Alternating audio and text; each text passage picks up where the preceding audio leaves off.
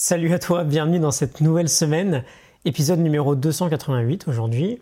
Je vais juste prendre 15 petites secondes pour te faire un topo sur mon emménagement. J'ai fini à l'instant de travailler le bois de mon futur bureau. Évidemment, ça a pris deux semaines de plus que ce que j'avais prévu, parce que j'y connaissais rien. Et je tenais vraiment à me faire un espace de travail assez sympa. Euh, mais du coup, voilà, j'installe tout demain matin et je reprends les vidéos mercredi. Voilà, la date est fixée. On se fait deux derniers épisodes en podcast audio et je reviens devant la caméra. Euh, j'irai peut-être au studio habituel à Paris et je commencerai à filmer chez moi d'ici lundi prochain. Mais je reviens à la caméra mercredi. Euh, quoi qu'il arrive, tout sera beaucoup plus facile pour moi prochainement euh, pour faire du contenu de qualité. C'est promis. J'ai prévu à partir de mercredi d'aller analyser avec toi quelques pépites du livre de Charisma Myth d'Olivia Fox Caban. Mais aujourd'hui et demain, j'aimerais aborder un sujet que je ne traite pas beaucoup, un sujet auquel on ne va pas forcément penser, et pourtant, quand on parle d'optimisation de sa vie, il est plutôt important, c'est euh, la respiration. J'ai lu récemment euh, Perfect Breathing de Ali et euh, Don Campbell, pardon, et j'ai réalisé vraiment à quel point on avait de grosses lacunes sur ce domaine-là. On respire par exemple beaucoup par la bouche aujourd'hui, alors qu'on devrait respirer à 100% par le nez. Et surtout, on a un rythme de respiration qui est beaucoup trop élevé. En moyenne, il est beaucoup trop élevé.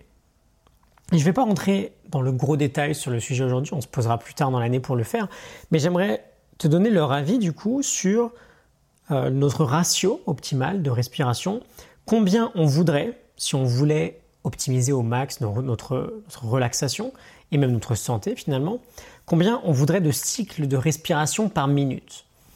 Euh, d'apprendre à bien respirer lentement et calmement, c'est très clairement un super pouvoir aujourd'hui qui peut nous permettre, avec le temps, bah, d'être capable de passer très rapidement d'un état de stress à un état de relaxation. Ce ratio optimal de respiration par minute, euh, les scientifiques l'appellent le ratio de résonance. Euh, c'est un ratio dans lequel on met en action notre système nerveux parasympathique, pardon, et donc on ralentit notre rythme cardiaque et on entre dans un rythme bien plus détendu et bien plus sain. Ce ratio idéal, il se situe entre 4 et 5 respirations par minute. Ça fait entre 12 et 15 respirations par euh, non, pardon, ça fait entre 12 et 15 secondes par respiration. Ça semble beaucoup, hein On n'est pas forcément habitué à respirer aussi lentement.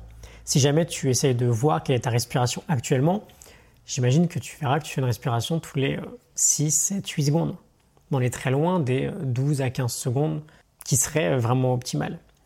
Mais c'est mon message du jour en fait. Entraîne-toi à faire quelques répétitions de ce type de respiration parce que c'est vraiment une compétence à terme qui peut te permettre d'optimiser encore plus ta vie en fait. Le diaphragme, euh, c'est un muscle et on peut l'entraîner.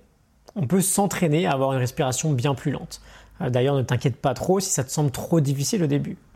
Parce que c'est littéralement un muscle il faut le travailler si on veut euh, le développer. Voilà, donc 12 à 15 secondes, à 15 secondes pardon, par respiration. Essaye de viser ça quelques minutes par jour, en pleine conscience. Et euh, on en reparle très bientôt. Ok, je te retrouve demain pour un nouvel épisode. Il me reste quelques petits travaux à faire là. J'ai vraiment hâte d'avoir fini. Belle journée à toi. À demain. Salut.